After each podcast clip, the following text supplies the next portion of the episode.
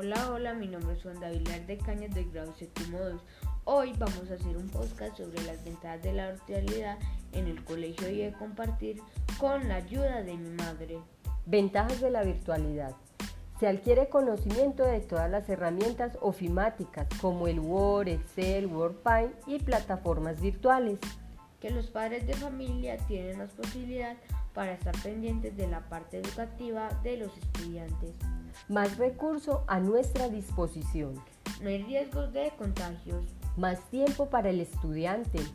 Tienes acceso de los contenidos hasta donde es permitido. Hacer buen uso de las ayudas didácticas y audiovisuales, aumentando la calidad de aprendizaje que tienen las plataformas a los estudiantes. Y ahorro de tiempo y pasaje de desplazamiento del estudiante. Esto es todo, espero que les haya gustado. Hasta mi próximo podcast.